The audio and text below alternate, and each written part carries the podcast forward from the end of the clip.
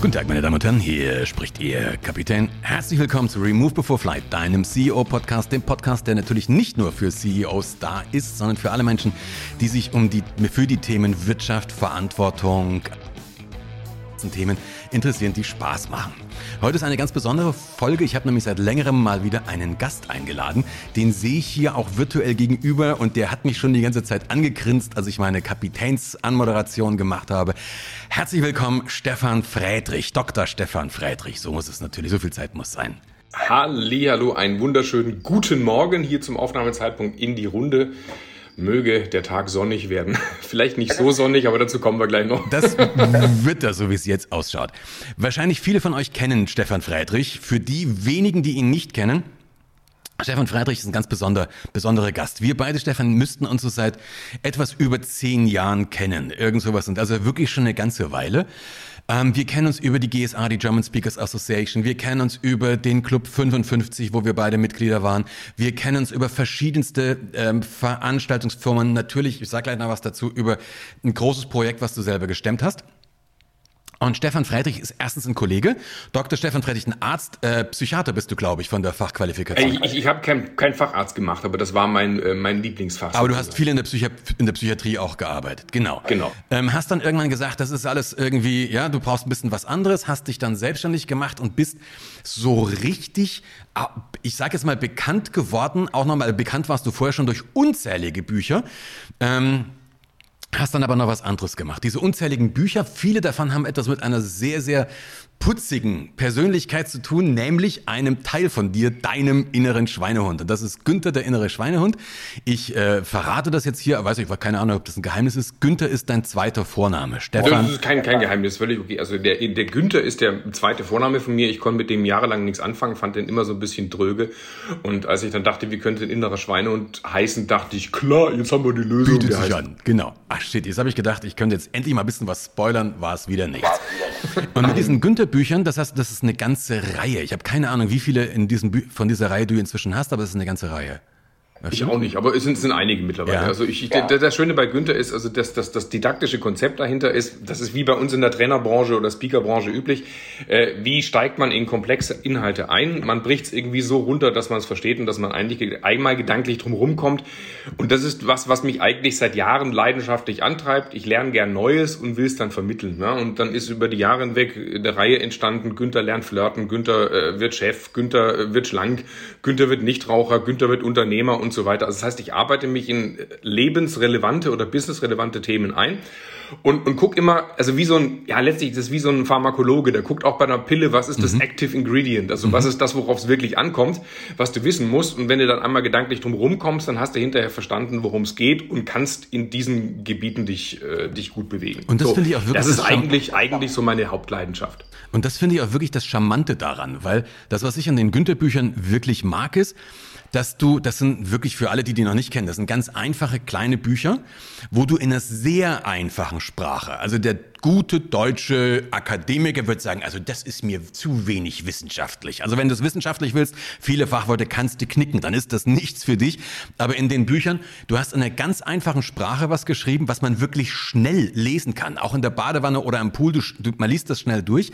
Aber es wird nicht banal. Also du bleibst wirklich bei einer fachlichen Fundiertheit.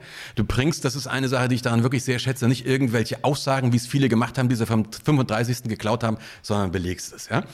Aber Günther ist ja nur ein, ist ja nur ein. Aber darf ich da, darf ich da kurz reingrätschen? Mhm. Weil ich glaube, das ist ein ganz wesentlicher Punkt. Ähm, wenn du sagst einfache Sprache, also deutsche Akademiker mögen das nicht so gerne. Ja. Wir haben ja. alle so gerne so eine verklausulierte, ein bisschen ähm, drüber Sprache, die uns irgendwie cool darstellen lässt. Ich nehme mal ein Beispiel aus dem Deutschen Ärzteblatt. Ähm, Artikel gelesen, ähm, die Prävalenz der Refluxkrankheit oder warte mal, die ähm, ösophageale Refluxkrankheit ist ein, mit einer Prävalenz von 10% eine häufige Erkrankung. Äh, was heißt das? Keine Ahnung. Das heißt, jeder, das heißt, jeder Zehnte leidet unter Sodbrennen. Alles klar. So, und, und, und das ist die Übersetzungsleistung, die ich mache. Also ich, ich will, was, es ist null Information verloren gegangen im zweiten Satz, aber jeder hat's verstanden. Und das ist so das Motto, wie ich meine Bücher schreibe. Ja, die Amis machen das ja genauso. Also die Amis haben ja auch in, in, wirklich wissenschaftlichen Büchern, das, das mag ich da so, eine relativ einfache Sprache. Also wirklich, in den meisten zumindest, eine relativ einfache Sprache, die man gut lernen kann. Das heißt, es gibt, äh, wer hat das mal gesagt? Ähm, keine Ahnung, wer das gesagt hat, aber irgendwie so, äh, wenn, wenn, es, wenn eine Sache, wenn eine Seite zweimal lesen muss, dann hat derjenige wahrscheinlich, der es geschrieben hat, noch nicht, das selber noch nicht verstanden. Ja? Das kann sein. Und, und, und das ist eigentlich die, die Hauptaufgabe. Ich glaube auch überhaupt in unserer Branche, dass wir Dinge erstmal selber in der Tiefe verstehen müssen. Und wenn Menschen so ein fundiertes Wissensnetz haben, dann können sie auch frei über Themen sprechen, müssen nicht irgendwelche Texte auswendig lernen oder irgendwie schlau klingen, sondern dann kommt an, was ankommen soll, weil jeder genau. weiß, was wichtig ist und was unwichtig. Genau. So, und dann hat aber auch der, der, der User oder der Leser oder der Zuhörer kein Problem, die Dinge nachzuvollziehen. Und dann wundert man sich teilweise, wie, wie einfach bestimmte Menschen sprechen können, so dass man es versteht und wo dann man, manche andere Überkandidelte irgendwelche großen Satzkonstruktionen machen. Man fragt sich, was hat der gesagt? Keine Ahnung, und klang aber irgendwie Das schlau. ist ein ganz wichtiger Punkt, auch, auch, auch, auch für Management, also auch außerhalb unserer Branche. Unsere Branche, klar, es gibt die reinen Fachspezialisten, die wirklich aktuelle Forschung haben und, und, und, und, und. Das ist so die eine Nummer. Aber die richten sich und die, die wenden sich ja auch nicht an eine, an eine breitere Masse. Äh, ja? Ähm, und das, was wir tatsächlich manchmal tun können, ist diese Sachen runterzubrechen, sie so zu machen, dass sie verständlich sind. Und im Management ist das ja auch wichtig, weil im Management haben viele ähm, Männer und Frauen, die ich da kenne, auch unwesentlich einfach so den Kontakt zu einer in Anführungsstrichen normalen Sprache verloren. Weil wir sind so in unserem Ding dann, ich in meinem pilotisch bin ich da genauso drin. Es gibt ja, wie, wie ärztisch gibt's ja auch pilotisch. Ja, da bin ich den ILS runtergedengelt, habe die Flaps gefahren und das Gear ist nicht protected. Also da bin ich echt in Trouble gekommen. Ja, Versteht keine Sau, aber jeder Pilot würde ja sagen, jo, hast halt Scheiße gebaut. Ne? Also ähm, das einfach mal runterzusprechen wie eine normale Sprache. Hey, wir sind ja immer noch eine Vorstellungsrunde, darf man gar nicht vergessen. Das wir sind eine Vorstellungsrunde. Du wolltest nur, du wolltest nur sagen, dass ich, dass ich Gedankentanken mal gegründet habe, welches heute Greater heißt und welches ein ganz äh, großartiger, ähm, äh, eine ganz großartige Persönlichkeitsweiterentwicklungsplattform geworden ist. Du hätt, ich hätte es fast nicht schöner sagen können. Das, das, das Spannende ist aber wirklich an, ich fange jetzt nochmal mit Gedankentanken an. Das, was ihr da wirklich gemacht habt, ihr habt äh, mit Gedankentanken in Deutschland etwas völlig Neues etabliert, was es in der Form noch überhaupt nicht gab. Was es überhaupt noch nicht gab. Ihr habt nämlich tatsächlich ähm, äh, früher im Osten gab es die Urania und die, äh, die, die Urania, die hat so populärwissenschaftliche Vorträge gemacht. Das ist, war im Westen so ein bisschen, die Volksschule kann man nicht ganz vergleichen. Und für mich so ein bisschen hat Gedankentanken das tatsächlich in irgendeiner Art und Weise geschafft. Also ihr habt viele Menschen ähm, eingeladen, unter anderem auch mich, was ich sehr wohlwollend zur Kenntnis genommen habe, die da über und das ihre, einige Male genau, und sehr oft genau. geguckt, die da über ihre Themen gericht, äh, geredet haben in einer einfachen prägnanten Art und Weise. Und ähm, habt eine riesige Internetplattform, habt eine riesige Community ähm, daraus gemacht, habt damit dieses Thema Speaking, populärwissenschaftliches Speaking in Deutschland eigentlich ich will nicht sagen erst bekannt gemacht, aber zumindest habt ihr einen sehr, sehr großen Beitrag dazu geleistet. Und ihr habt jetzt vor, glaube ich, zwei Jahren die Firma wieder neu reformiert in Greater. Ne? Also es ist nicht mehr Gedanken. Es ist interessant, wie, wie das mit der Zeitwahrnehmung ist. Das ist noch gar nicht so lange her. Das ist eigentlich erst so ein knappes Dreivierteljahr her. Okay. Aber das ist in Ordnung. Das heißt, dass das Marketing funktioniert und dass der neue Name schon ziemlich tief drin ist. Das finde ich schön. Greater deswegen, weil wir einfach internationalisieren wollen. Genau. Ja. Aber weißt du, das ist auch so, so, so, so ein Ding, wo ich, wo ich selber an, an mir einfach merke, im, im Kern geht es darum, dass wir uns alle ständig weiterentwickeln, dass wir nie irgendwo kleben bleiben, sondern dass wir immer so den nächsten Schritt gehen. Und ähm, ja, deswegen, ähm, weißt du, auch das Thema, auf das wir gleich kommen, das passt für mich ins Gesamtkonzept, weil ich stelle mir im Kern die Frage, was ist wichtig fürs Leben und was ist nicht so wichtig. Und ich finde halt so Sachen wie Gedankentanken, äh, konstruktives Wissen brauchen wir alle, aber wir kriegen es halt kaum. Absolut. Oder, oder zumindest viel zu wenig. Absolut. Ja. Übrigens für alle von euch jetzt da draußen, die sich so ein bisschen für Besprechungsmoderation interessieren oder für Speaking oder überhaupt für, für Führung, ihr könnt, glaube ich, diesen Podcast auch hervorragend äh, dazu benutzen, ein bisschen zu analysieren, wie zwei Menschen, die wirklich ganz häufig Großgruppen moderieren und Meeting, wie die gegenseitig so ihre kleine Battle um die Gesprächsmoderation jetzt gerade haben. Ich persönlich genieße das sehr, hab da große Freude dran. Du weißt, du weißt ich möchte zum Thema kommen. Und vielleicht werden da, das ist, vielleicht, das ist, das ist in den Subtexten alles drin, aber vielleicht werden da bei Gelegenheit Doktorarbeiten drüber geschrieben, Stefan. Das würde, das wäre doch eine großartige Sache. Nein, natürlich, wir haben uns nicht zum, wir haben uns nicht verabredet über, um über Greater zu sprechen, wir haben uns nicht verabredet über, äh, na, obwohl ein bisschen Günther schon sondern wir haben uns verabredet, um ein Thema zu sprechen. Und da möchte ich jetzt auch drauf kommen. Als ich das letzte Mal bei euch ähm, eine Veranstaltung gehalten habe. Im Rahmen von der Leadership Akademie war das, glaube ich, als ich da einen, einen Workshop halten durfte, haben wir uns natürlich getroffen und du hast mir ein bisschen erzählt, da warst du gerade in der letzten Phase dabei, dein letztes Buch zu schreiben. Und jeder, der, oder dein neuestes Buch zu schreiben, jeder, der das mal macht, weißt du, die letzte Phase, da sind Menschen irgendwie in einer anderen Persönlichkeitsstruktur. Also irgendwie Leute, die du wirklich lange kennst, wenn die dann, wenn die Deadline so in Tagen einstellig geworden ist, sind Menschen irgendwie anders drauf. So warst du da gerade. Und hast mir von einem Projekt erzählt, das du eben gerade schreibst, wo du, wo du, wo du gerade dran bist. Und mein erster Gedanke war, ach nee, nicht schon wieder einer zu dem Thema. Jetzt habe ich dir, glaube ich, eine geile Rampe gebaut, Stefan. Erzähl doch mal kurz, um was geht's dir denn eigentlich? Also du bist gleich mittendrin. Also dieses Thema, weißt du was, das Verrückte war, als ich mich mit diesem Thema begann zu beschäftigen, habe ich genau die gleiche mhm. Haltung gehabt. Und zwar mein Cartoonist, also der Günther, Cartoonist, der, der, der Timo Würz, hat gesagt, Stefan, lass uns doch was zum Thema Klimakrise machen. Mhm. Und ich dachte, oh mein Gott, da gibt so viele schlaue Leute, die sich damit beschäftigen, was soll ich denn da, was soll ich denn dazu beitragen? Mein Thema ist Persönlichkeitsentwicklung, Weiterkommen im Leben. Ey, pass auf. Außerdem wissen wir das alle, ist alles nichts Neues, ist seit Jahrzehnten bekannt, äh, braucht's mich noch und dann bin ich mal über so eine Fridays for Future Demo hier gegangen und irgendwie hat das in mir gearbeitet und mhm. merkte, also eigentlich, wenn ich mal ein bisschen an der Oberfläche kratze, ich glaube zwar, dass ich mich in den Themen auskenne, aber je tiefer ich gekratzt habe, desto mehr habe ich gemerkt, ich kenne mich überhaupt nicht aus. Mhm. Und dann, äh, wenn man so ein bisschen kratzt, merkt man, das Thema hat eine unheimliche Relevanz. Mhm. Und wenn man dieser, sich dieser Frage wirklich ernsthaft stellt, dann bist du in der genau gleichen Situation, die wir Trainer, Speaker, Coaches sowieso immer haben. Mhm. Ähm, Warum weiß das keiner? Mhm. Warum weiß keiner, wie die groben Zusammenhänge sind? Weißt du, wenn du über Kommunikation im Cockpit sprichst, dann ist das für dich auch ein alter Hut. Wenn ich über äh, ja meine Themen spreche, du erzählst sie hunderte Male, trotzdem hast du immer wieder Leute vor dir, die gewisse Dinge zum ersten Mal hören. Und so ging's mir. Und ich war total geschockt. Also ich war völlig schockiert von der Dimension dieses Themas und davon leider auch, wie negativ konnotiert das ist. Mhm. Wir glauben alle, da wird schon irgendwas gemacht, aber mhm. wir haben die großen Stellschrauben in der Regel nicht auf dem Schirm. Und jetzt Darf ich mal mit so ein paar Schätzfragen kommen, Peter? Mhm. Aber lass, merk dir mal ganz kurz deine, deine, deine Schätzfragen, weil ich möchte ganz kurz was, da, was, was dazwischen rein sagen, weil ich kann äh, dieses Thema, es geht ja ganz viel, was ich, was ich mache, da geht es ja tatsächlich um um Kommunikation in der Wirtschaft. Wie, wie, wie kann ich in einem Unternehmen, äh, wie kann ich mein, meine, meine Mitarbeiter, meine Mitarbeiterinnen sensibilisieren für ein Thema, auf das die vielleicht keinen Bock haben, das vielleicht erstmal so ein bisschen ein Bad-Thema ist, aber wichtig. Ja, Also können wir die Sachen ja mal auseinandernehmen. Und eine ganz zentrale Frage hast du gerade gesagt, wie negativ es konnotiert wird. Also Schauen wir uns doch mal an. Das, das eine ist, warum reden die Leute nicht drüber? Das zweite ist, wie ist die Situation? Das dritte, was kann man machen? Und warum reden die Leute nicht drüber? Aus meiner Situation, als du mir das gesagt hast, ich habe echt, ah, oh, nett, schau wieder, ich kann es nicht mehr hören, ja, weil einfach wirklich und immer mit dem erhobenen Zeigefinger, ja, und immer ähm, kam, kam so die Dinge an mich, an, bei mir an. Du bist schuld und du musst jetzt was machen. Ich habe immer gesagt, du Bimbelwichtig, mach doch du erst mal was, ja. Dann sind wir in diesem Ding drinne. Und mich persönlich Deswegen habe ich jetzt mal reingekreitscht. Mich persönlich hast du mit einem Satz gekriegt, gekriegt der, glaube ich, relativ weit vorne in dem Buch steht. Ich habe es nämlich schon zumindest quer gelesen. Das ist ja das Coole, dass man, ne, wenn man Beziehungen hat, Bücher, bevor sie veröffentlicht sind, auch schon mal lesen kann. Du hast es sogar schon. Ich hatte nur das Presseexemplar als PDF. Genau, cool. Günther rette die Welt. Und du hast mich mit einem Satz ge äh, gesagt, äh, gekriegt. Du hast nämlich gesagt, ähm, die, wird immer die Frage gestellt, ja, kann denn der Mensch eigentlich das Klima verändern? Geht das überhaupt? Ja? Und rums ist die Diskussion da und du hast dann gesagt, das ist eine völlig falsche Frage die Frage lautet eigentlich, weil weißt du, das ist, das ist auch so ein Ding. Es, es gibt Agnostiker, es gibt Gläubige und es gibt Atheisten. Mhm.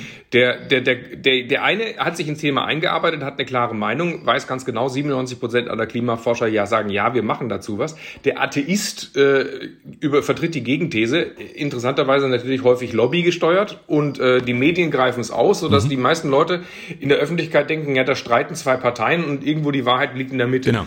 Und, und, und, und die meisten in der Mitte aber haben gar keine Ahnung, weil sie in das Thema nicht eingestiegen ja. sind. Also eigentlich musst du die Agnostiker kriegen und zwar nicht mit der Frage, verursacht der Mensch den Klimawandel, sondern hey, der findet statt. Wir müssen doch darüber reden, was wir dagegen tun können. Genau. Es ist doch scheißegal, ob wir den verursachen oder ob wir den nicht verursachen, sondern wir, wir wissen, wohin das führen wird. Er findet statt, also müssen wir gucken, was können wir machen. Und das war das Spannende, weil, weil der, der, der Satz, so wie ich im, im Hirn hatte, der bei mir den Schalter umgelegt war, war eben tatsächlich so, wie du gesagt hast, vollkommen, am Ende des Tages ist es völlig wurscht, ob wir Menschen den, den verursachen oder nicht, er findet statt. Und das ist ein Fakt und dagegen sollten wir was tun. Also einfach, das ist, dass er stattfindet, das ist messbar, das ist bewertbar. Und dann habe ich bei mir gemerkt, shit, die meisten Diskussionen laufen tatsächlich darüber, ob wir jetzt schuld sind oder ob wir nicht schuld sind. Und im Management, jeder von, von euch, die diesen Podcast öfter hören, ihr wisst, ich habe schon, jede zweite Folge von dem Podcast geht irgendwie um die Sinnlosigkeit der Schuldfrage, weil die bringt uns nämlich überhaupt nichts. Schuld liegt immer hinten und die Lösung liegt immer vorne. Und das war, das war so ein Satz, wo ich sage, fuck, da hat er mich, also liest er das Buch mal ein bisschen, bisschen genauer. Und das sollten wir vielleicht auch mal in der Kommunikation überhaupt. Deswegen machen wir auch diesen Podcast. Ähm, wenn ihr drüber nachdenkt, ja, wirklich mit diesem Thema auseinandersetzen, ist das, glaube ich, die größte äh, Falle, in die wir reintappen können, dass wir immer wieder so tun, hey, ähm, du bist schuld und du, du fliegst zu viel oder du fährst ein zu großes Auto oder du machst dieses zu oder du machst jenes zu wenig. Und du hast natürlich vor allem als Flieger, glaube ich, sowieso eine gewisse Sensibilität dem Thema gegenüber, weil ihr natürlich in der Öffentlichkeit als Piloten so zu dieser Schuldgruppe dazugehört. Und Peter, ähm, Peter, ich, ich, ich möchte übrigens auch herleiten, warum das möglicherweise eine schräge Betrachtungsweise ist. Also wenn ich dich heute noch exkulpieren darf, dann würde mich das, würde mich das sehr freuen.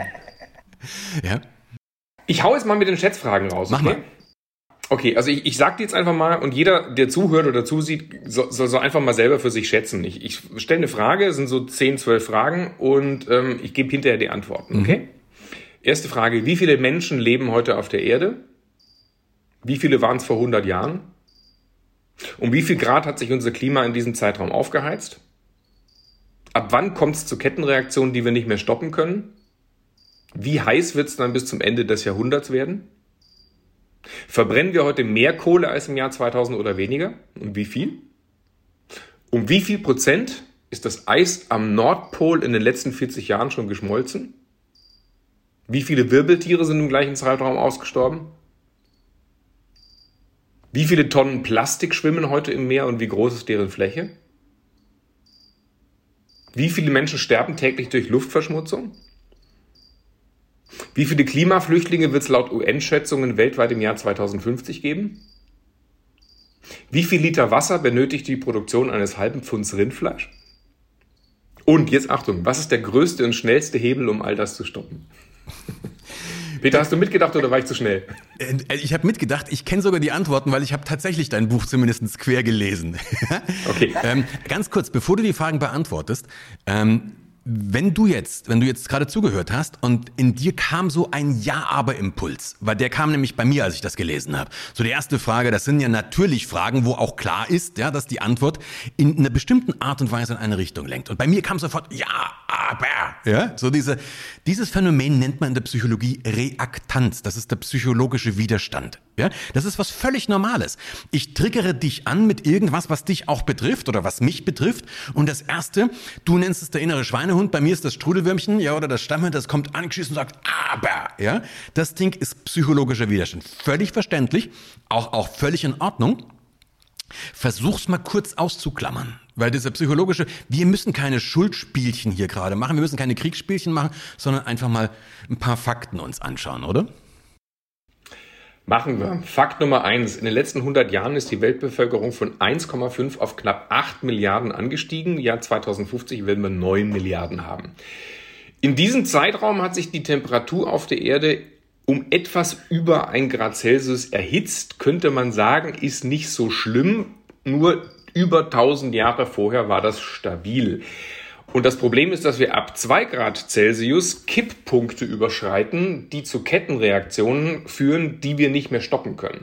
Und dann wird's richtig heiß. Man weiß nicht, wie heiß das wird. Wenn wir dieses Pariser Klimaschutzeinkommen nicht einhalten, dann werden wir ab diesen 2 Grad Erwärmung in eine Spirale kommen, auf die wir keinen Einfluss haben. Also realistische Schätzungen sagen, dass es sein kann, dass wir bis Ende dieses Jahrhunderts 4 bis 5 Grad wärmer haben. Trotzdem verbrennen wir heute 80 Prozent mehr Kohle als im Jahr 2000. In den letzten 40 Jahren sind 80 Prozent des Eises am Nordpol geschmolzen. Das heißt, wir können da zugucken, da schmilzt jedes Jahr die Fläche also eine Fläche von der Größe Österreichs. Im gleichen Zeitraum sind über 50 Prozent der Wirbeltiere ausgestorben. Es schwimmen heute 1,6 Millionen Tonnen Plastik im Meer. Das ist eine Fläche, die ungefähr viermal Deutschland entspricht. Täglich sterben 10.000 Menschen durch Luftverschmutzung. Die UN schätzt, dass im Jahr 2050 weltweit 200 Millionen bis eine Milliarde Klimaflüchtlinge über diesen Planeten irren, die alles tun werden, um zu überleben. Wir haben, also Klammer auf, wir haben gerade in den letzten Jahren erlebt, was so ein paar Flüchtlinge im Mittelmeer alles mhm. äh, mhm. gesellschaftlich anrichten. Ein halbes Pfund Rindfleisch benötigt 10.000 Liter Wasser für die Produktion. Und jetzt das, wo ich sagte, äh, lieber Peter, da möchte ich dich jetzt ein bisschen äh, aus der, aus der Schuld nehmen. Der schnellste und einfachste Hebel und wirkungsvollste Hebel, um all das sofort zu reduzieren oder zu stoppen vielleicht sogar, ist, dass wir ähm, die, den Ausstoß von Methan reduzieren. Also es, ich, ich werde gar nicht so sehr jetzt auf das CO2 eingehen, das ist auch ein wichtiger Punkt, aber es ist im Wesentlichen Methan. Es ist auch, also die, die, die beiden wahrscheinlich wirkungsvollsten Sektoren, um die wir uns eigentlich kümmern müssen, ist äh, Landwirtschaft, Nahrungsmittelindustrie und das ist Energie. Es ist weit weniger Verkehr, als wir das gerade in der öffentlichen Wahrnehmung haben. Du hast es schon einen Lösungsansatz ge, äh, gebracht, was ich, was ich persönlich auch eine, eine sehr, sehr coole Geschichte finde. Äh, immer nicht um über Probleme zu reden, gleich ein Lösungsansatz. Ich möchte nochmal kurz in das Problem reinbohren, weil ich habe das auch äh, gelesen. Und ich habe ja immer so, ich habe immer meine, meine, meine, meine Parallelen zur Fliegerei dazu. Das erste ist tatsächlich nochmal zurückgehend auf diese Geschichte mit der, mit der Reaktanz und diesem Ja-Aber oder überhaupt hat der Mensch den Klimawandel gemacht wenn wir uns gefangen nehmen lassen von der Frage, und jetzt ist mir vollkommen wurscht, wie nachher deine Meinung ausfällt, ja, oder, oder wie du äh, das nachher bewertest, das Thema, wie du dich entscheidest. Aber wenn wir uns von der Frage gefangen nehmen lassen, äh, ist der Mensch jetzt schuld oder ist der Mensch nicht schuld, dann verlieren wir das eigentliche Problem aus den Augen. Wenn du den Podcast öfter hörst, dann kennst du diesen Unfall mit der Lockheed TriStar, die in den Everglades abgestürzt ist. Die konnten das Fahrwerk nicht ausfahren. Es war eine Glühlampe kaputt, ein Glühlämpchen, ein 30 Cent Teil. Das war kaputt und die Piloten Piloten waren so fixiert, sich um dieses kleine Problemchen, also um diese Detailfrage zu kümmern, dass sie nicht mitbekommen haben, wie sie versehentlich den Autopiloten ausgeschaltet haben. Der Flieger ist in den Sinkflug ganz langsam gegangen, hat keiner mitbekommen. 20 Meter über dem Boden haben sie es gecheckt, dann war es aber zu spät und sie waren tot. Ähm, das ist einfach diese Detailfixierung. Das ist das eine sollten wir rauskommen und vielleicht wirklich über die Lösung nachdenken, über das eigentliche Problem, über die Lösung. Der zweite Punkt ist auch jetzt wieder, ähm, du bringst so ein paar Szenarien und da höre ich auch in mir, also ich höre ja wirklich in mir so, ja, aber acht Grad oder fünf Grad, das ist doch nicht realistisch. Wenn du, wenn du in meinem Fliegen, ja, nee, sorry, Entschuldigung, ich lasse dich die Gedanken beenden. Wenn du in meinem Flieger sitzen würdest, ja, du hinten, ich vorne, und ich sag, wir haben eine, die, wir haben die Chance eines Problems. Es wäre möglich, dass uns auf diesem Flug etwas richtig dramatisch um die Ohren fliegt. Aber richtig dramatisch. Und wenn das kommt, sind wir alle tot. Die Chance beträgt aber nur zwei Prozent. Da würdest du hinten sagen, sag mal, Alter, kannst du dich bitte drum kümmern? Ist mir scheißegal, ob das nur zwei Prozent sind. Wenn ich in dem Flieger sitze, kümmerst du dich jetzt drum. Das nennt man das What-If-Szenario. Also in der Fliegerei, wenn ich ein potenzielles Szenario habe, auch wenn das keine 100 oder 80-prozentige Eintrittswahrscheinlichkeit hat, selbst wenn es die Eintrittswahrscheinlichkeit nur relativ gering ist, wenn ich dieses Szenario habe, dann mache ich mir verdammt noch einen Plan, wie ich damit umgehe. Und wenn ich das vorher nicht tue, pfeifst du mich nachher an, warum hat sich da vorher keiner drum gekümmert? Das ist spannend. Also gerade diese Risikobewertung ähm, und die Parallele zur Fliegerei, das, das bietet sich natürlich an. Das schreit natürlich. Schreit danach, ja. Aber, aber weißt du, das Verrückte, wenn, wenn ich jetzt in dieses Thema einsteige, ähm, das ist noch alles viel realistischer als diese zwei Prozent. Mhm. Weißt du, das ist, kann sein, dass es 40, 50, 70 Prozent Eintrittswahrscheinlichkeit ist. Und diese Detailfokussierung, die wir gerade alle haben, die ist ähm, ein Teil unseres systemischen Problems gerade. Übrigens für alle, die jetzt hier tiefer einsteigen wollen. Ich mache am 20. März eine Live-Online-Show. Günther rettet die Welt. Da werden wir uns diesem Thema sehr systematisch nähern. Und mein Ziel ist wirklich in einer Abendshow, also www.güntherrettetdiewelt.de, mhm. da kann man das angucken. Man kann auch das Buch dazu lesen, Günther rettet die Welt, also www.güntherrettetdiewelt.de. Das ist also der, der sofortige Umsonstzugang sozusagen zum Thema. Ähm, und, und weißt du, ich, ich stell dir mal vor, du bist, ich nehme mal deine Metapher auf, du bist im Flieger und, und, und du hast nicht nur irgendwie zwei Prozent Wahrscheinlichkeit, sondern stell dir mal vor, da ist ein Loch im Tank. Mhm. Du fängst an zu fliegen und, und, und jeder weiß, da tropft gerade Flüssigkeit raus. Und, und, und, und du tust so, ach nee, wird schon reichen bis zur Destination, ja. Und, und, und so eine Situation haben wir gerade. Ich, ich fange mal mit einer ähnlich einfachen Metapher an. Stell dir vor, ein Zwerg sitzt in einem Haus. Mhm. Das Haus hat ein Fenster, alles ist gut. Zwerg schaut raus. Weil er ein Gruppenwesen ist, holt er sich einen zweiten dazu. Der sagt, oh, ich will aber auch ein Fenster haben. Dann baut er sich ein zweites Fenster ein. Dann holen die einen dritten Zwerg dazu und einen vierten. Und jeder kriegt ein neues Fenster. Und dann sind die bei fünf Zwergen und sechs Zwergen. Und, und so langsam passiert Folgendes. Die Fensterflächen werden ziemlich groß. Was dazu führt, dass der Raum in diesem Haus, das erhitzt sich. Mhm. Die fangen an zu schwitzen, also drehen sie die Klimaanlage auf, machen den Kühlschrank auf, da ist Eis drin, da schmilzt es so langsam vor sich hin. Also Temperatur, okay, alles easy. Dann kommt der Zwerg Nummer 7, dann kommt der Zwerg Nummer 8 und irgendwann mal so zwischen 7 und 8 ist das Eis aufgetaut, ja, oder kurz vor 8 ist das Eis aufgetaut und die Klimaanlage gibt einen Geist auf. Mhm. Was passiert?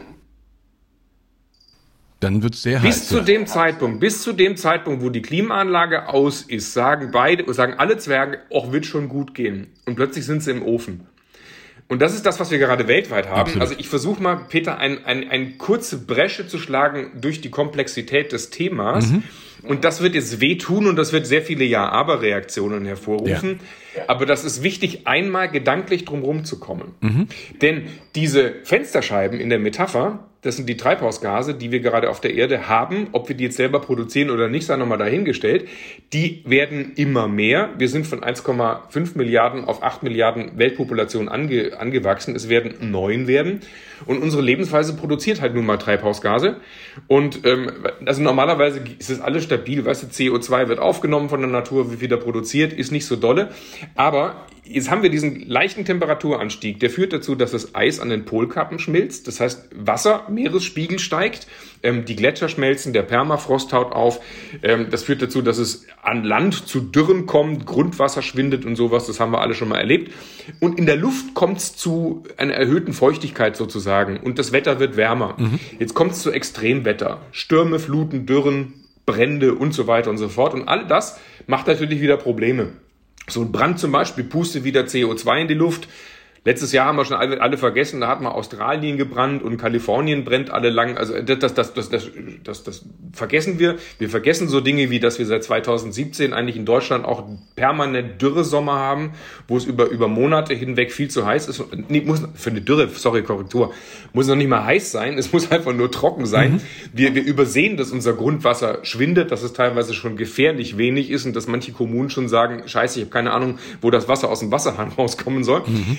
Und das führt jetzt zu einer ganzen Reihe von, von automatischen Problemen. Denn normalerweise, normalerweise, ja, normalerweise würde das Meer das CO2 abpuffern mhm. und die Wälder würden das abpuffern. Das wäre ein normaler Kreislauf. Aber diese Pufferungsgrenze ist erreicht.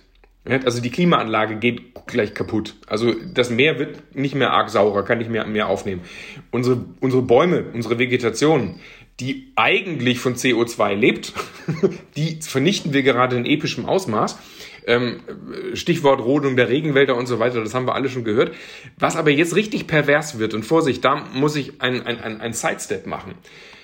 Wir vernichten die brasilianischen Regenwälder oder überhaupt weltweit zu 80 Prozent für Weideflächen, für Anbauflächen, für Tierfutter und wir subventionieren damit indirekt eine Tier- und Landwirtschaftsindustrie, die jetzt viel, viel heftigere Reaktionen hervorruft oder viel, viel mehr ähm, Klimagase ausstößt als das CO2. Zum Beispiel das Methan.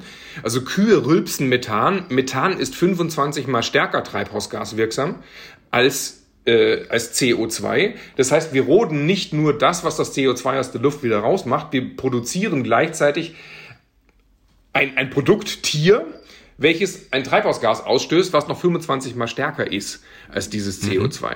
Das Ganze subventionieren wir in einem mittlerweile komplett selbstreferenziellen System. Ackerbau, Viehzucht, ähm, industrielle Landwirtschaft, Masse, Masse, Masse, Effizienzproduktion.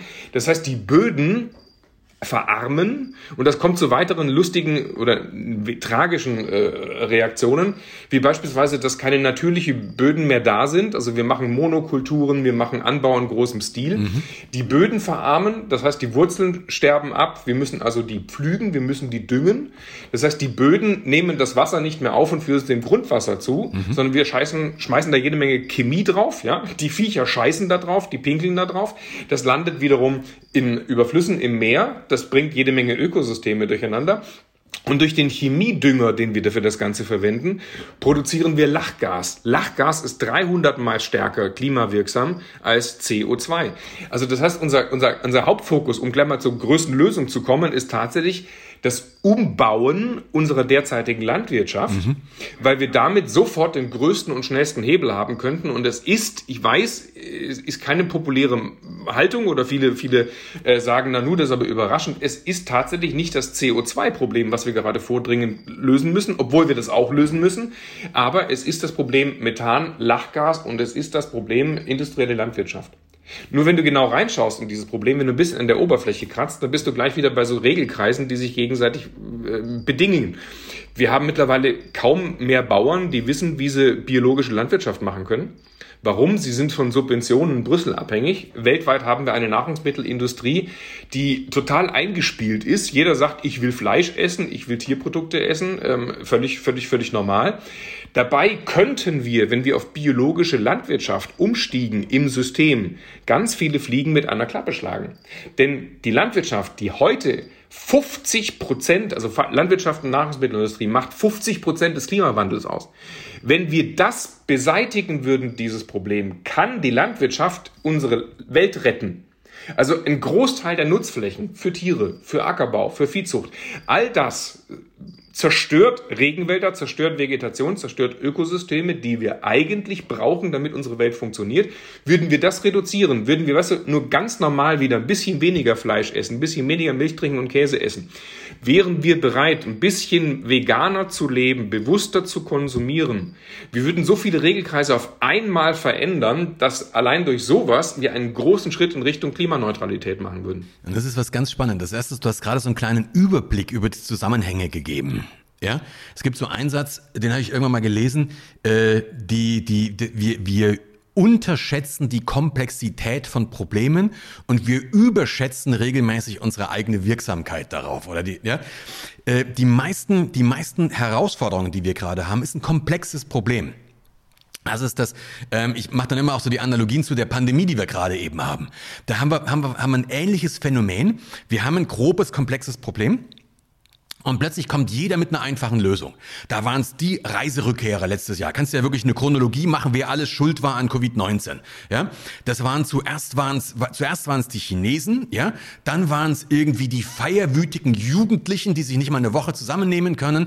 Dann waren es irgendwelche Raver in Berlin, dann waren es die Reiserückkehrer, dann waren es irgendwelche Demonstranten und jeweils war es irgendwer anderes. Nur immer nicht man selbst. Und das ist so eine ganz, ganz, ganz spannende Geschichte. Also ich habe inzwischen für mich so, so ein Ding, je einfacher eine Lösung klingt und umso weniger ich davon selber betroffen bin, umso scheiße. Also umso weniger taugt's meistens. Ja, und das haben wir bei der Klimasituation genau das Gleiche. Würde ich sagen, die SUVs sind schuld. Also da muss man schon wirklich sehr viel Kreativität zu haben, um zu sagen, dass wirklich die SUVs alleine schuld wären an dieser Klima oder der Flie oder die oder die Fliegerei. Dann sagen die Piloten, Moment, die Bauindustrie macht viel mehr, ja? Äh, und und und und und. Wir sind aber wieder in diesem Schulddilemma drinne. Das ist so das, das da, da müssen wir. Äh, Peter, Peter, an der Stelle, wenn ich da reingrätschen darf, das ist ein total spannendes Phänomen, weil auf der einen Seite, weißt du, ich, ich könnte es, hätte es hier einsteigen können mit, was tun wir, was tut der Einzige gegen die Klimakrise? Und natürlich kann ich erzählen, steig aufs Fahrrad um, pflanz dir äh, einen Garten, pflanz Bäume, bau dir Insektenhotels auf, wasch deine Wäsche kalt und so weiter und so fort. Das können wir alles machen, flieg weniger seltener in den Urlaub. Und ich bin der festen Überzeugung, dass all das auch tatsächlich hilft. Mhm. Aber wir haben zwei Ebenen. Wir haben die individuelle Ebene, und wir haben die systemische Ebene. Genau. genau. So, und die individuelle Ebene hat folgendes Problem. Wenn ich für mich sage, naja, jetzt lasse ich ja schon die Plastikverpackungen weg oder jetzt nehme ich ja schon äh, meinen Kaffeebecher mit auf Reisen, dann höre ich auf zu denken. Mhm. Weil in dem Moment denke ich, das Problem ist für mich gelöst. Mhm. Und dann werde ich blind für das System, was dahinter steht. Und das System ist natürlich viel größer und das System spiegelt unsere Lebensweise wieder. Natürlich, wir müssen uns um Verkehr kümmern, wir müssen uns um Energie kümmern, wir müssen uns um Industrie kümmern, wir müssen uns um Landwirtschaft und um Ernährung kümmern. Das sind, also das sind alles, das sind alles wichtige Faktoren. Aber die Stellschrauben, die großen Stellschrauben werden auf der Systemebene gedreht. Deswegen auch vielleicht ganz interessant für alle hier aus deinem Zuhörerkreis. Auch jede Führungskraft Absolut. dreht an der Systemschraube. Absolut. Und es bringt nichts zu sagen, ja, der Mitarbeiter, der und der soll mal freundlicher sein oder der soll mal ein bisschen kundenorientierter sein. Meistens sind es Systeme, die so etwas aufrechterhalten. Aber wenn wir den Gesamtüberblick nicht haben über diese Zusammenhänge, dann schlucken wir so eine Meldung, wie jetzt gestern gerade gelesen, in Brüssel wird gerade darüber gestritten, ob wir jetzt unseren CO2-Ausstoß um 55 oder um 60 Prozent reduzieren ja. äh, in, den, in den nächsten Jahren. Da sage ich, okay, alles klar, ihr dürft gerne darüber streiten, aber bitte nicht nur CO2 beachten, da ist das und das und das und das und das und das und das und das und das. So, das heißt, sobald du dich in, in, in so eine Lösungsecke reinfuchst, übersiehst du ganz schnell, die Komplexität des Themas. Und, und du stellst dich aber gleichzeitig hin und sagst, ja, ich mach doch was dagegen oder wir sind ja schon auf dem richtigen Weg. Und genau das fällt uns gerade leider alle auf die Füße. Dann müssen wir bei, bei zwei Sachen hinschauen. Das eine, das eine Phänomen haben wir vorhin schon angesprochen, die Reaktanz, der psychologische Widerstand. Und das zweite ist eine klassische Psychohygiene. Ja, wo ich einfach sage, wenn du mich mit einer, mit einer Wahrheit konfrontierst, die mir nicht gefällt, ja, ähm, und die, dann, dann, dann, dann fängt mein Hirn an, entweder geht gleich in diesen Ja-Aber-Widerstand oder aber eben es bietet mir tausend kleine Möglichkeiten, dass ich der Diskussion oder der Beschäftigung mit dem Problem ausweichen kann. Ja, und ich renne einfach raus.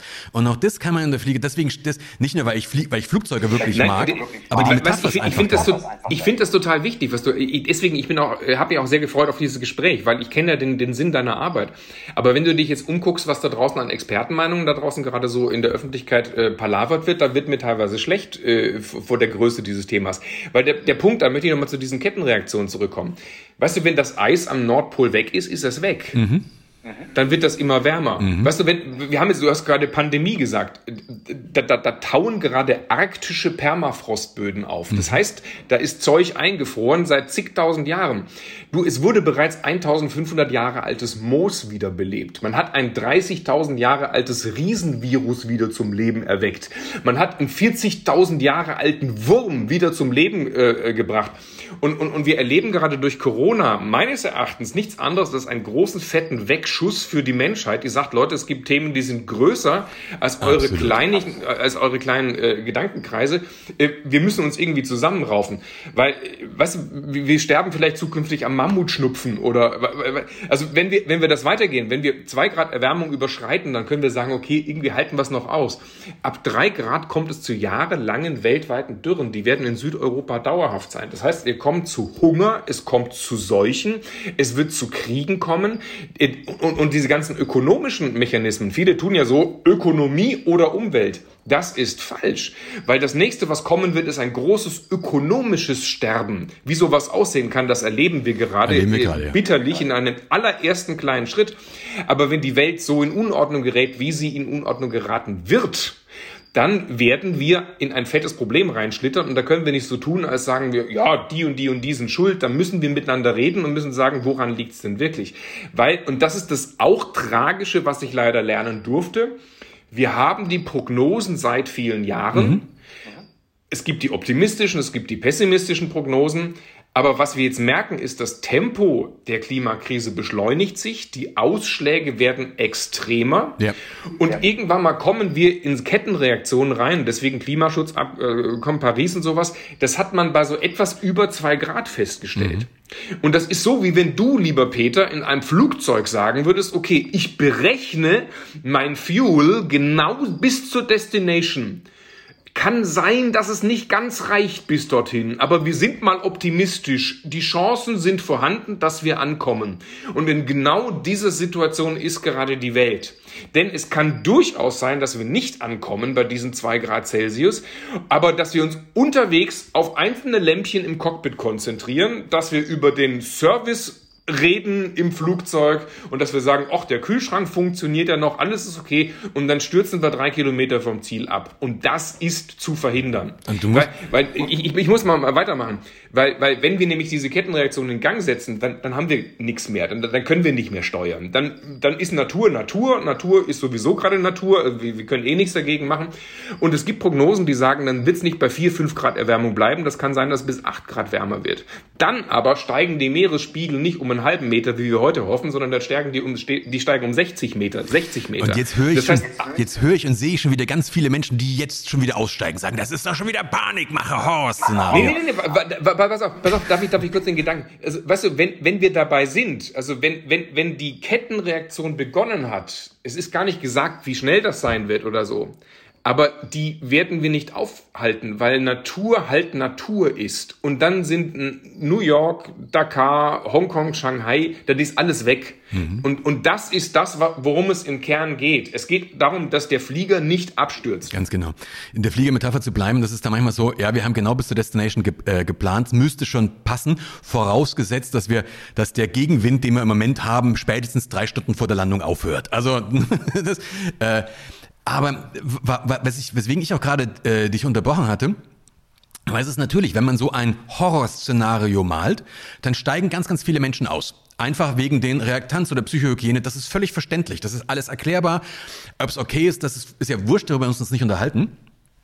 Komme aber, man weiß aus der Psychologie, ich kann eine Situation erst bearbeiten, wenn ich sie mir vorstellen kann. Also das ist, du hast in deinem Buch auch das, auch das, auch das, das Beispiel mit den 9-11-Anschlägen gemacht, warum die Cockpit-Türen nicht zu sind. Es gab ein paar Gründe auch, dafür, warum sie davor nicht zu waren. Aber so etwas wie 9-11 konnte man sich vorher nicht vorstellen. Das hat man nicht auf dem Schirm gehabt. Und das ist ein großes Problem in der Unfallforschung. Ich mache ja auch außerhalb der Fliegerei viel mit Unternehmen, wirklich um, um Fehlerkultur, um Unfallverhütung und so weiter die, die dramatischsten Unfälle passieren an, an, an Plätzen, an, in Situationen, wo man vorher nie gedacht hätte, dass da was passieren könnte. Ja, also ist es, und das in der Fliegerei, ich versuche es, wenn ich mit Piloten arbeite, den in Szenariotechniken einfach zu nennen, zu sagen, what if? Jetzt, wir unterstellen wir einfach mal, es würde sich so entwickeln. Wir können nachher immer noch sagen, ich glaub's nicht, aber unterstellen wir es mal. Was würde das bedeuten? Und welche Maßnahmen können wir abgreifen? Ja?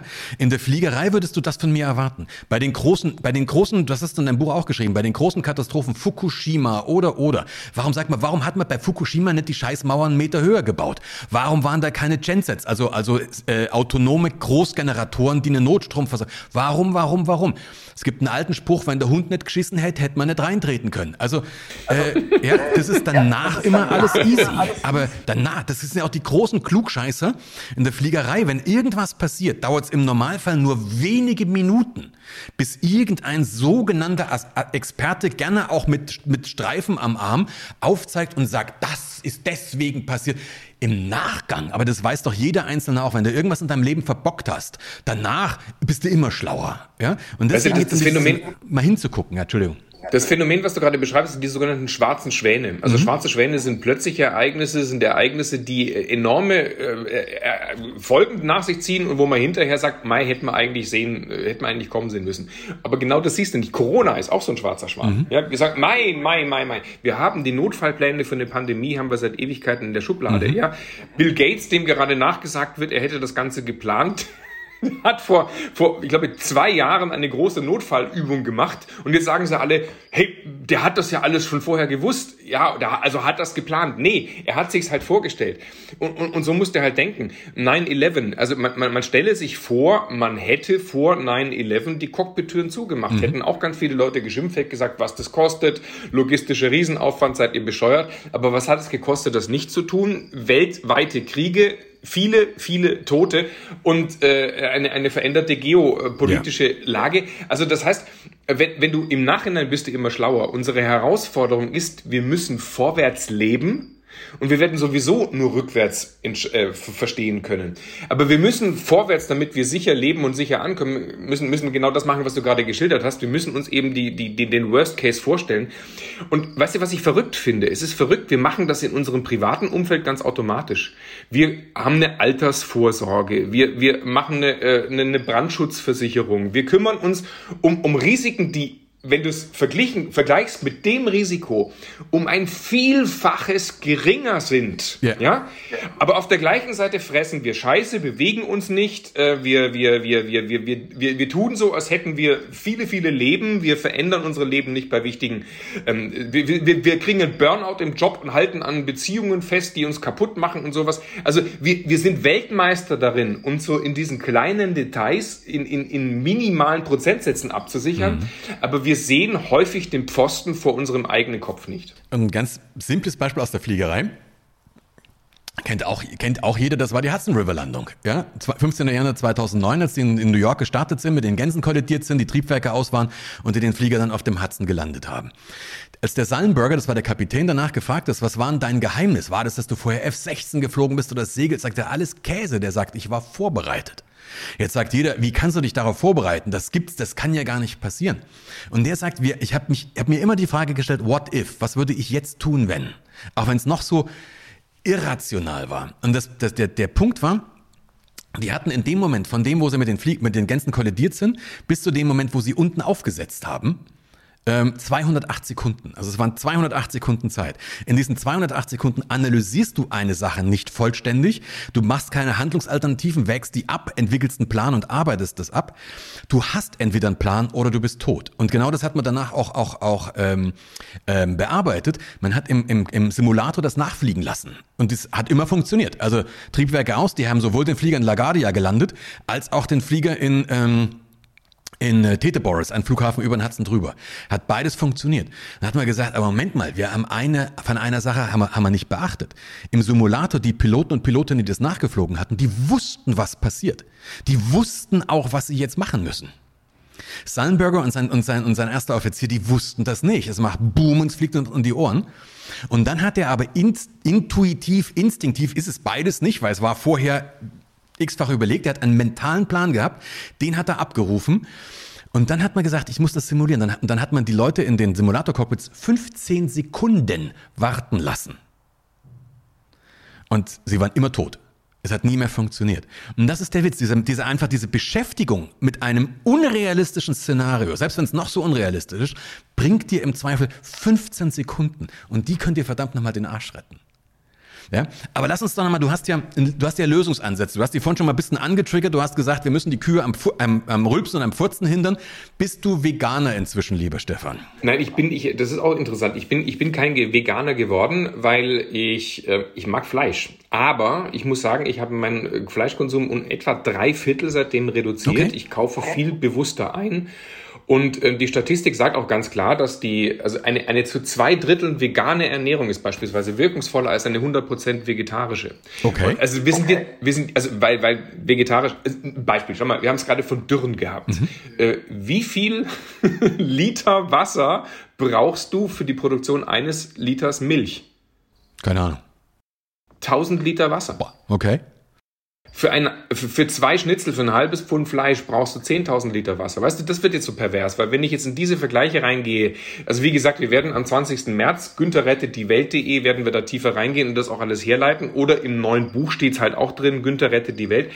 Aber der Punkt ist, ähm, das, das übersehen wir. Weißt du, wir drosseln die Wasserhähne und sind ganz happy darüber, dass wir was für den Klimaschutz tun. Mhm. Das mhm. ist Wahnsinn. Es ist Wahnsinn. Also auf der persönlichen Ebene kannst du anfangen, vegane Tage zu machen oder mal abends das Schnitzel wegzulassen oder das zu reduzieren oder du kannst anfangen, zum Biobauern zu gehen. Die sind dankbar, wenn sie Kunden haben. Biobauern, weißt du, warum ist das zum Beispiel so toxisch mit diesen, mit diesen, mit diesen, mit dieser äh, Fleischproduktion? Weil die in einem Produktionsdruck sind. Mhm. Die müssen möglichst viel Fleisch, möglichst viel Masse machen. Gen dafür kriegen die Kraftfutter Proteine, kommt aus dem Regenwald. Ja, tu doch die Landwirtschaft aus diesem Regelkreis raus und sagt, Leute, stellt die Viecher auf die, auf die Weide, lasst die ganz normal grasen und fressen und lasst die Natur in Ruhe und ab und zu schlachten wir eins und dann ist es schon okay. So, deswegen bin ich zum Beispiel kein Veganer geworden. Aber nochmal zu der Frage, was können wir machen? Wir müssen uns zwei Ebenen anschauen. Die persönliche Ebene und die systemische Ebene. Ich fange wieder bei der systemischen Ebene an, weil von, von der, da müssen wir hin, das ist sozusagen die Destination. Energie es ist nicht der Strom schlecht. Schlecht ist der schlechte Strom. Mhm. Ja? Also unser Problem ist nicht, dass wir, dass wir, dass wir die Stromproduktion und Energie drosseln müssen. Sobald das Ding ins Grün ist, ist alles okay. Also brauchen wir da Tempo. Es ist nicht ersichtlich, warum wir an einem Kohleausstieg 2038 festhalten sollten. Es gibt die Alternativen. Dänemark hat mittlerweile fast 100% Ökostromproduktion. Womit beschäftigen wir uns damit? Wie la die Windräder an irgendwelchen Ortschaften äh, gebaut sein dürfen wegen, wegen, wegen Immobilienpreisen. Das wird, wenn wir abstürzen, keine Sau interessieren. Ja? Oder aber gehen wir Sektor Verkehr. Wir haben über Jahre hinweg die Digitalisierung sowieso ziemlich verpennt und wir haben auch diese ganzen Elektroautos verpennt. So, es ist doch völlig klar, wir werden viel schneller auf E-Autos umsteigen müssen, als wir das wahrscheinlich derzeit glauben. Wenn der Strom aus der Steckdose Ökostrom ist, ist das eine Lösung des Problems. Wir haben klimaneutrale Autos, klar, deren Produktion kostet auch erstmal CO2, aber wenn du die einmal da hast, dann haben wir Klimaneutralität. So, was wir aber zum Beispiel, äh, Emissionshandel, großer Emissionshandel, weiß, darf ich das Konzept noch kurz erläutern?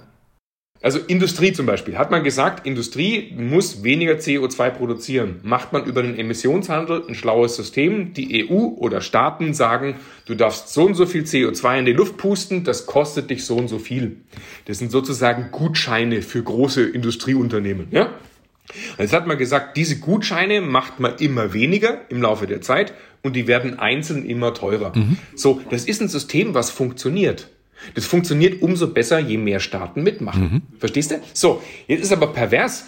Diesen Emissionshandel, den hast du zum Beispiel ausgeklammert in der Automobilindustrie. Oder du hast die Landwirtschaft und die Nahrungsmittelindustrie ausgeklammert. Also in der Industrie sieht man, in der klassischen produzierenden Industrie, es funktioniert. Es könnte zum Beispiel sein, dass wir die Elektroautowende, ja, unsere, unsere, unsere unser Festhalten am Verbrennungsmotor nur dem Umstand verdanken, dass ein paar Lobbyisten gesagt haben, auch lasst mal bitte die deutsche Automobilindustrie in Ruhe. Hättest du früher Innovationsanreize, würdest du dich früher weiter, weiterentwickeln, würden wir also nach vorne denken, nicht nach hinten, dann wären wir wahrscheinlich weit weniger in der Scheiße, als wir das gerade sind. Weil der Verkehr, nehmen wir mal das Beispiel, das wird ja weitergehen. Es wird autonomes Fahren geben. Wir können Autos können wir aufeinander abstimmen. Wir, wir werden, wir werden, wir, wir können Carsharing machen. Also wir, es wird ganz vieles sowieso gerade stattfinden, was wir gerade spüren. Ähm, das wird eine unheimliche Dynamik aufnehmen. Also was kann der Einzelne tun? Mitmachen. Politisch ähm, den Mund aufmachen, mit seinen Leuten darüber sprechen, sagen, Leute, das ist doch alles Wahnsinn. Schön, wenn du dein SUV fährst, ich gönn's dir, es ist okay, aber bitte lass uns einig sein darüber, das ist eine zeitweilige Übergangslösung. Wir werden uns in eine andere Richtung bewegen. Du wolltest gerade einhaken. Ja, der Knackpunkt ist ja auch der, was mich immer stört, ist, ist äh, die, die Diskussion geht immer in ein weniger. Wir müssen weniger, wir müssen weniger, wir müssen weniger. Und ich glaube, das ist schwierig. Das ist, weil weniger, das soll immer erstmal die anderen machen. Also das, was ich nicht mache, davon auf jeden Fall ist erstes Mal weniger. Hatten wir vorhin schon mal. Ich glaube, hier kommt auch wieder die, die Wirtschaft in die, in die Verantwortung. Weil die Politik, Entschuldigung, ich glaube inzwischen, die sind einfach zu blöd dazu. Also das, äh, Sorry, wenn ich das so sage, aber da sehe ich einfach sehr, sehr wenig strategische, nach vorne blickende Kom äh, äh, Kompetenz. Ist vielleicht auch so, wenn ich alle vier Jahre wiedergewählt werden muss, ist das vielleicht auch schwierig. Aber du hast gerade so gesagt, es gibt auch Konzepte, wir können, warum weniger? In der Fliegerei zum Beispiel kenne ich mich zufällig etwas aus. Du könntest einen Elektroflugzeugschlepper bauen. Ja? Und dieser Flugzeugschlepper schleppt das Flugzeug bis zur Pistenschwelle. Weil eine Turbine mache ich an, die muss nicht warm la laufen. Also die braucht zehn Sekunden und dann hat die volle, die läuft hoch und nach zehn Sekunden kann ich, kann ich Vollgas geben. Die muss, die ist so heiß, die ist warm, wenn sie an ist. Ja? Also im Gegensatz zum Kolbenmotor muss der nicht hochlaufen. Ich kann das Flugzeug bis zur Pistenschwelle schleppen. Wenn du weißt, was ein Jumbo verbraucht im Taxiing, ja, also nur bis er in Frankfurt oder ja, bist ja oder in Leipzig noch besser, da bist du ja schon fast hingefahren mit dem Auto, bis der Flieger an der Piste steht. Was der da verbraucht, könnte man sparen, kannst du direkt umlegen. Wird aber nicht gemacht, was nicht gefördert wird. Es gibt seit zwei Jahren ist ein ist ein, ist ein Öko-Treibstoff zugelassen, also ein Treibstoff, der rein aus nachwachsenden Rohstoffen äh, äh, produziert wird, hundertprozentig, ist für Flugzeuge und sogar transatlantisch zugelassen. Also das Ding ist da, es gibt es, kostet halt noch deutlich mehr, was aber auch klar ist, weil einfach die Produk Produktionskapazitäten dann kannst du hindenken. Du kannst, es gibt Forschungsprojekte, wo man eine, wo man eine Wasserstoffturbine in das Flugzeug einbaut, mit einem, mit einem Akku gekoppelt, ja, und, und bla bla bla bla bla. Es gibt da massenweise Konzepte ähm, die müsste man halt einfach entwickeln. Das wären so Lösungen, nicht. Ich, ich, ich, ich, pass auf, ich, ich würde da gerne einsteigen, weil das ist ein ganz spannender, ganz spannender Lösungsansatz. Ich, ich werde jetzt mal die Nullhypothese machen. Ich sag mal, weißt du was? Lass doch die Fliegerei in Ruhe, lass doch die Schiffe in Ruhe. Also bislang haben wir keine Lösung dafür. Wir können doch nicht mit Elektromotor über den Atlantik fahren und die Schiffe irgendwie haben das verpennt. Die brauchen sehr viel Saft, also lass die doch mal weitermachen. Aber wenn wir gleichzeitig das Kohlekraftwerk hier in NRW, hier die Dinger, die hier um die Ecke sind, ab, ab, äh, ab, äh, abstellen, wenn wir ein paar Windräder mehr auf, auf, aufstellen und wenn wir unseren, also auf der Land, ja, auf, auf dem Land, auf E-Motoren und auf grüne Energie umsteigen, dann ist es doch scheißegal, ob die Flieger jetzt Emissionen auspusten oder nicht. So kann ich das auch sehen. Und ja, also du kannst, du kannst sozusagen so, so, so weit in die Zukunft denken und, und, und ich bin der Überzeugung, dass es gut ist, dass weniger geflogen wird übrigens. Das möchte ich noch sagen, ja. Auch das haben wir an Corona gerade gesehen. Plötzlich ist der Himmel klar, ja. Äh, an Urlaubsorten, die, die, die Leute sind nicht mehr im Meer drin, plötzlich kommen die Fische wieder zurück an Strand und sowas. Also äh, das, das hängt schon auch mit uns zusammen. Aber wir dürfen über solche Lösungen dürfen wir nachdenken. Oder weißt du, wenn ich über, ich, ich glaube auch zum Beispiel, dass Technik immer einen großen Anteil haben wird.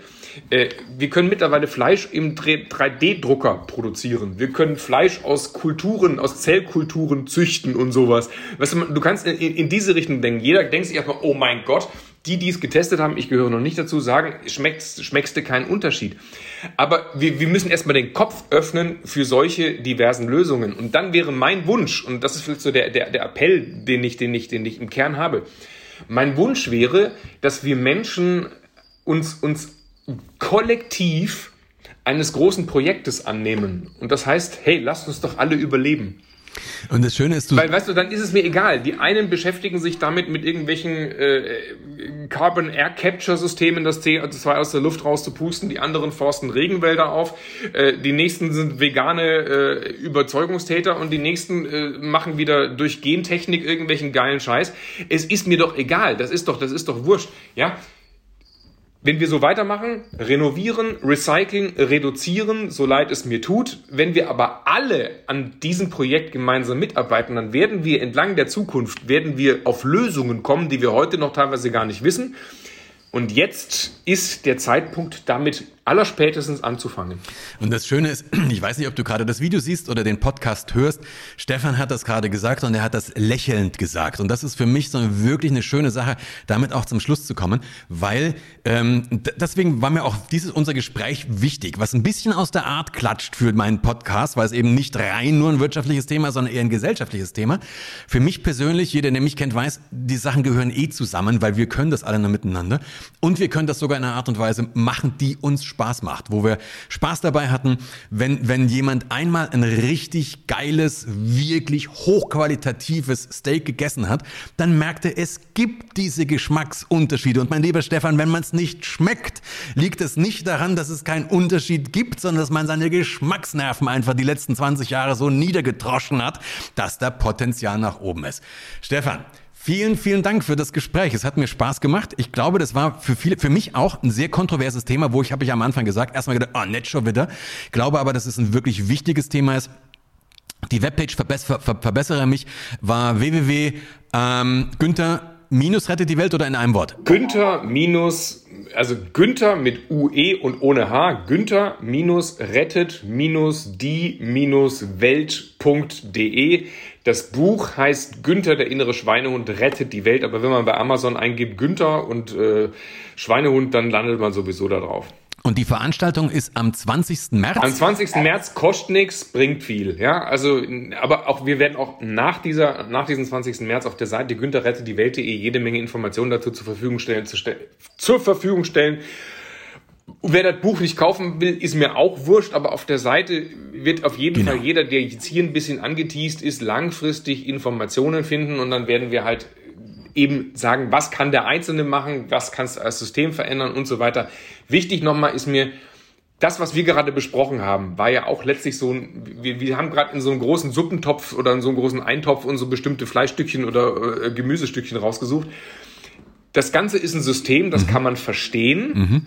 Und da muss man einmal gedanklich drumrum, weil sonst hat man immer diese Gegenreaktion, von der du gerade gesprochen ja. hast. Ja. Und mein Job und meine Aufgabe hier auch in diesem Thema, als das sehe ich das an, ist diesen Gesamtüberblick zu liefern, so dass jeder sagt, ah, oh, jetzt habe ich verstanden, was da draußen passiert und ohne Widerstand einfach sagt, was kann ich denn jetzt dagegen machen? Und wenn wir dann als Menschheit auf den Trichter kommen, dass es vielleicht wichtiger ist, sich darum zu kümmern, dass wir am Leben bleiben, dass alles gut ist und das sogar so Spaß macht und es viele, viele Lösungen gibt, dann habe ich ein bisschen was bewirkt. Und wenn das nur ganz wenige sind, aber dann habe ich diesen wenigen ähm, ein wenig diesen Weg gezeigt. Und was du jetzt ganz konkret machen kannst, wenn du Macher sein möchtest oder Macherin sein möchtest, du kannst wenigstens schon mal diesen Podcast teilen, du kannst das Video teilen, du kannst auf die Webpage gehen, du kannst den Link der Webpage www, äh, www Günther UE ohne H minus rettet minus die minus Welt.de kannst diesen Link teilen, einfach das ein bisschen promoten, kostet nichts, außer vielleicht zwei oder drei Minuten äh, deiner Zeit.